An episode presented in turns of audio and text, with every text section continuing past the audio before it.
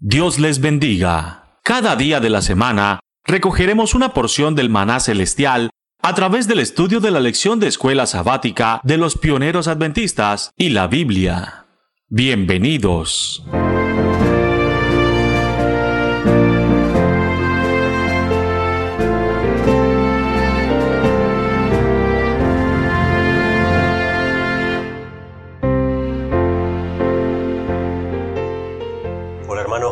Bienvenidos a una nueva entrega del Maná Diario. Me toca, en este caso, a mí poder compartir con ustedes. Mi nombre es Emanuel Vallejos, para los que no me conocen. Eh, vamos a estar repasando un breve repaso simplemente de la escuela sabática de esta semana que nos habla acerca de las primeras iglesias, de las cartas a las siete iglesias que aparecen en el libro de Apocalipsis. Nosotros sabemos que las cartas a las siete iglesias, el hecho de que sean siete, justamente habla de algo completo, es decir, es un mensaje de Dios a las iglesias o a la iglesia de Dios en todos los tiempos, en todas las edades. Y justamente esto arranca desde la era cristiana, desde el comienzo de la era cristiana, con la iglesia apostólica. ¿Sí? Lo que vamos a ver a, continuación, lo que vamos a leer a continuación, está referido a el primer siglo de la era cristiana, estamos hablando de aproximadamente la época de los apóstoles hasta el año 100 aproximadamente, ese es el mensaje a la iglesia de Éfeso, y luego del mensaje a la iglesia de Éfeso tenemos el mensaje a la iglesia de Esmirna, que abarca el periodo aproximadamente desde el año 100 hasta el año 320, aproximadamente, ¿sí? No se pueden estipular fechas muy fijas o muy estáticas, porque esto tiene que ver con procesos, con desarrollos de eventos, ¿sí? Que se van dando en las iglesias, pero sin duda abarcan aproximadamente esos periodos, la iglesia primitiva de los apóstoles y luego la iglesia perseguida por el imperio romano. Y vamos a hacer un breve repaso acerca de lo que nos dice el libro de Apocalipsis en el capítulo 2. Dice, escribe al ángel de la iglesia de Éfeso. Esto es capítulo 2, versículo 1. Éfeso es un nombre que tiene que ver con algo deseable. Eso es lo que representa la palabra Éfeso. Y esto es muy importante porque es justamente la iglesia primitiva. Ustedes saben que los apóstoles, los que fueron testigos presenciales de la obra de Cristo, fueron la iglesia más pura, fue la iglesia que salió venciendo y para vencer en otras visiones, ¿no? como por ejemplo el de los cuatro jinetes de Apocalipsis o de los sellos. Entonces, esta es una iglesia que es pura, que está en la pureza de la santidad de haber estado con Cristo presencialmente allí. Cristo mismo ordenó la iglesia. Y esta iglesia es la iglesia de los testigos presenciales de Cristo. Por lo tanto, tiene una pureza. Sin embargo, el mismo apóstol Pablo, en esta misma época de esta iglesia primitiva, él habla de que el misterio de iniquidad ya estaba empezando a obrar. O sea que tenemos que esperar que al paso de que van avanzando los mensajes a las siete iglesias, la iglesia empiece a dejar y abandonar su primer amor, que empiece a abandonar su pureza inicial. Pero dice así, el que tiene las siete estrellas en su diestra, el que anda en medio de los siete candeleros de oro, dice estas cosas. Yo conozco tus obras y tu trabajo y tu paciencia, y que no puedes soportar a los malos, y has probado a los que se dicen ser apóstoles y no lo son, y los has hallado mentirosos. Este es un punto importantísimo. Ustedes van a ver que en las cartas de los apóstoles, por ejemplo, el apóstol Juan, en una de sus cartas habla acerca de un tal Diótrefes, que se había hecho como si fuera un apóstol o un líder y sin embargo era un mentiroso. ¿sí? También hay en Hechos de los Apóstoles registros de personas habían dado una determinada ofrenda mintiéndole a Dios y se develaba cuál era la mentira, o cuando una persona quería comprar los dones de Dios. Es decir, la Iglesia tenía el poder de discernir a través del Espíritu las intenciones de los corazones de los hombres y por lo tanto podían probar a los que se decían ser apóstoles y no lo eran. Es decir, el Espíritu de Dios les daba discernimiento a la iglesia para identificar quién eran falsos pastores. Y luego dice en el verso 3, has sufrido y tienes paciencia, has trabajado por mi nombre y no has desmayado, pero tengo contra ti que has dejado tu primer amor. Y esto, hermanos, es muy importante.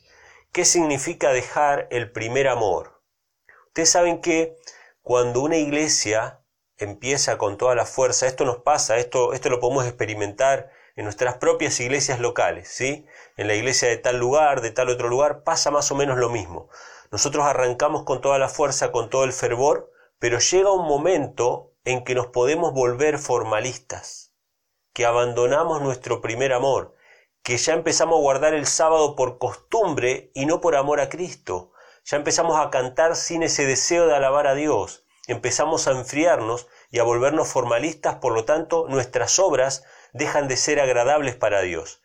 Y Dios insta a esta iglesia de que no abandone su primer amor, que no pierda el fervor inicial que tenía y la motivación que tenía para hacer las obras que hacía. Porque ustedes fíjense lo que dice en el versículo 5, recuerda por tanto de dónde has caído y arrepiéntete y haz las primeras obras, pues si no, vendré pronto a ti, quitaré de tu candelero de su lugar, si no te hubieras arrepentido. O sea, Dios nos insta a volver a las primeras obras, a esta iglesia en particular y a nosotros también en general, porque todos los mensajes a las siete iglesias son para todas las épocas, los tenemos que recibir como para nosotros, que no se enfríe nuestro fervor inicial de cuando tuvimos nuestro primer amor y que nuestras obras no se vuelvan formalistas, que volvamos a nuestras primeras obras. Porque no es que las obras son malas, las obras se vuelven malas cuando se hacen por la fuerza o por costumbre o por formalismo o por hipocresía. Nosotros podemos guardar el sábado por simplemente por costumbre, simplemente por formalismo. Nosotros podemos congregarnos por formalismo. Podemos salir a predicar solamente porque es un formalismo, como lo hacen muchas denominaciones. Pero nosotros tenemos que hacerlo por amor, tenemos que volver al primer amor y hacer las primeras obras por amor a Cristo. Entonces no tiene que enfriarse eso en nosotros. Y dice, pero tienes esto, versículo 6, que aborrece las obras de los nicolaitas, las cuales yo también aborrezco. No está muy claro quiénes eran en particular los nicolaitas, en la historia no está muy claro eso, pero evidentemente era una secta que tenía doctrinas falsas, y ellos, como tenían este poder de discernir los espíritus y discernir las doctrinas, de hecho nos dice el apóstol Pedro en una de sus cartas, probada a los espíritus a ver si son de Dios, ellos probaban realmente a las doctrinas, probaban los espíritus y habían identificado a estos nicolaitas como falsos predicadores, con un mensaje falso.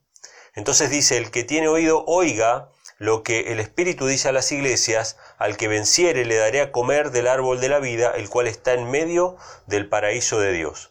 Hermanos, nosotros podemos tener la doctrina, pero corremos el riesgo, aunque tengamos la doctrina correcta e identifiquemos quiénes son verdaderos y quiénes no, y quiénes están predicando la verdad y quiénes no, corremos el riesgo de enfriarnos, de perder nuestro primer amor y de volvernos formalistas. Que eso no suceda con nosotros, hermanos. En la iglesia a Esmirna, que ya este es un periodo posterior a los apóstoles, es decir, ya habían muerto los testigos presenciales de Cristo y esta sigue siendo una iglesia primitiva, pero ya no es perseguida por los judíos, como eran perseguidos los apóstoles y los testigos de Cristo, sino que ahora la iglesia es perseguida por Roma. Y esta persecución probablemente se vuelve mucho más cruel y mucho más, más feroz, bajo los reinados de Nerón, Diocleciano y otros emperadores que se opusieron férreamente al cristianismo y trataron de exterminarlo en varias oportunidades, incluso con un edicto que perseguía a los cristianos durante 10 años, que estaba profetizado acá en la iglesia de Esmirna, este fue probablemente uno de los periodos de mayor persecución, persecución a la iglesia de manera abierta y declarada por parte de Roma. Y justamente el nombre Esmirna tiene que ver con la mirra. La mirra es una aromática, es una especia que se utiliza cuando se calienta y cuando se quema, empieza a despedir un aroma, una fragancia, un perfume que se utilizaba incluso en el servicio del santuario. ¿sí? Fue uno de los regalos que le llevaron a Cristo inclusive los sabios de Oriente. Entonces, es muy apropiado también el nombre. ¿Por qué? Porque esta es una iglesia perseguida, que es calentada por la prueba, pasa por el fuego de la purificación de la prueba, y sus obras son agradables a Dios y suben como si fuese incienso agradable, un olor agradable para Dios. Por eso el nombre Esmirna también es significativo. Entonces dice, escribe al ángel de la iglesia que está en Esmirna, verso 8. El primero y el postrero, el que estuvo muerto y vive, dice estas cosas. Fíjense cómo se presenta Cristo en esta oportunidad. El que estuvo muerto y vivió. O sea, nos promete la resurrección a una iglesia perseguida, que nosotros quizá tengamos que enfrentar una persecución semejante en estos últimos días, nos promete que vamos a volver a vivir, ¿sí? Porque Cristo murió, fue mártir y resucitó, ¿sí? Dice el versículo 9, yo conozco tus obras y tu tribulación y tu pobreza, pero tú eres rico, y la blasfemia de los que se dicen ser judíos y no lo son, más son sinagoga de Satanás. Cristo reconoce que ellos son pobres, son perseguidos, que blasfeman contra ellos, pero que en realidad esta iglesia es rica. ¿Por qué es rica? Porque tiene a Cristo, porque tiene la verdad. Por más que la sinagoga de Satanás diga que ellos son despreciables o que son herejes o que en realidad Dios no los ama, en realidad Dios sí los ama. Y Dios va a hacer que esa sinagoga de Satanás reconozca que Dios los ha amado, porque por más que sean despreciados por el mundo, Dios los ve con ternura y los acompaña en los sufrimientos y en las persecuciones. Estos cristianos eran arrojados al circo romano, eran comidos por los leones, realmente sufrieron una persecución terrible. Sin embargo, aún así, Dios estuvo con ellos acompañándolos y compadeciéndose de ellos y acompañándolo en sus tribulaciones. Versículo 10. No tengas ningún temor de las cosas que has de padecer. He aquí el diablo echará a alguno de vosotros a la cárcel para que seáis probados y tendréis tribulación por diez días. Sé fiel hasta la muerte y yo te daré la corona de la vida. El que tiene oído oiga lo que el Espíritu dice a las iglesias. El que venciere no recibirá daño de la segunda muerte. Bueno, varias cosas. Una persecución de diez días, que en profecía son diez años, más o menos desde el año 300 al año 310 hubo un edicto de persecución que fue el último gran edicto de persecución contra los cristianos, que fueron diez años de prueba, fueron perseguidos, fueron muertos, pero la promesa de Dios, la promesa de Cristo en particular, era que ellos si eran fieles hasta la muerte, no iban a sufrir daño de qué? De la segunda muerte. Por eso Cristo se presenta a esta iglesia como un mártir resucitado.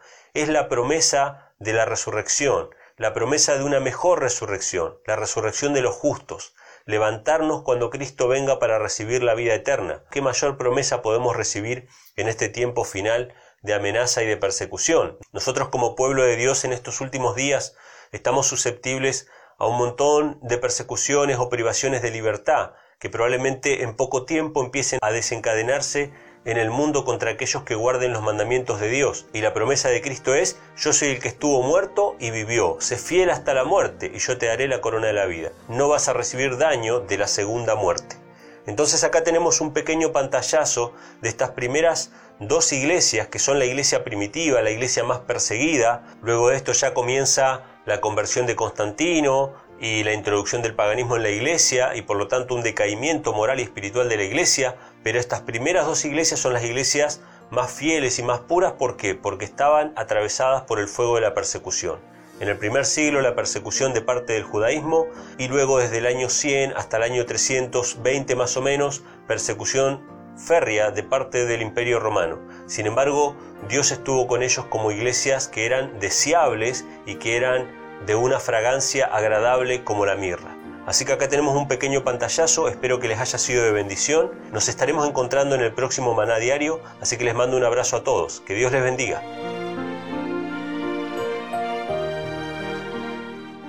Recuerda, el pan que descendía del cielo cada día solamente daba fuerzas para enfrentar con éxito ese día. Por eso, permitiéndolo Dios, nos reencontraremos mañana para recibir una porción más del maná diario.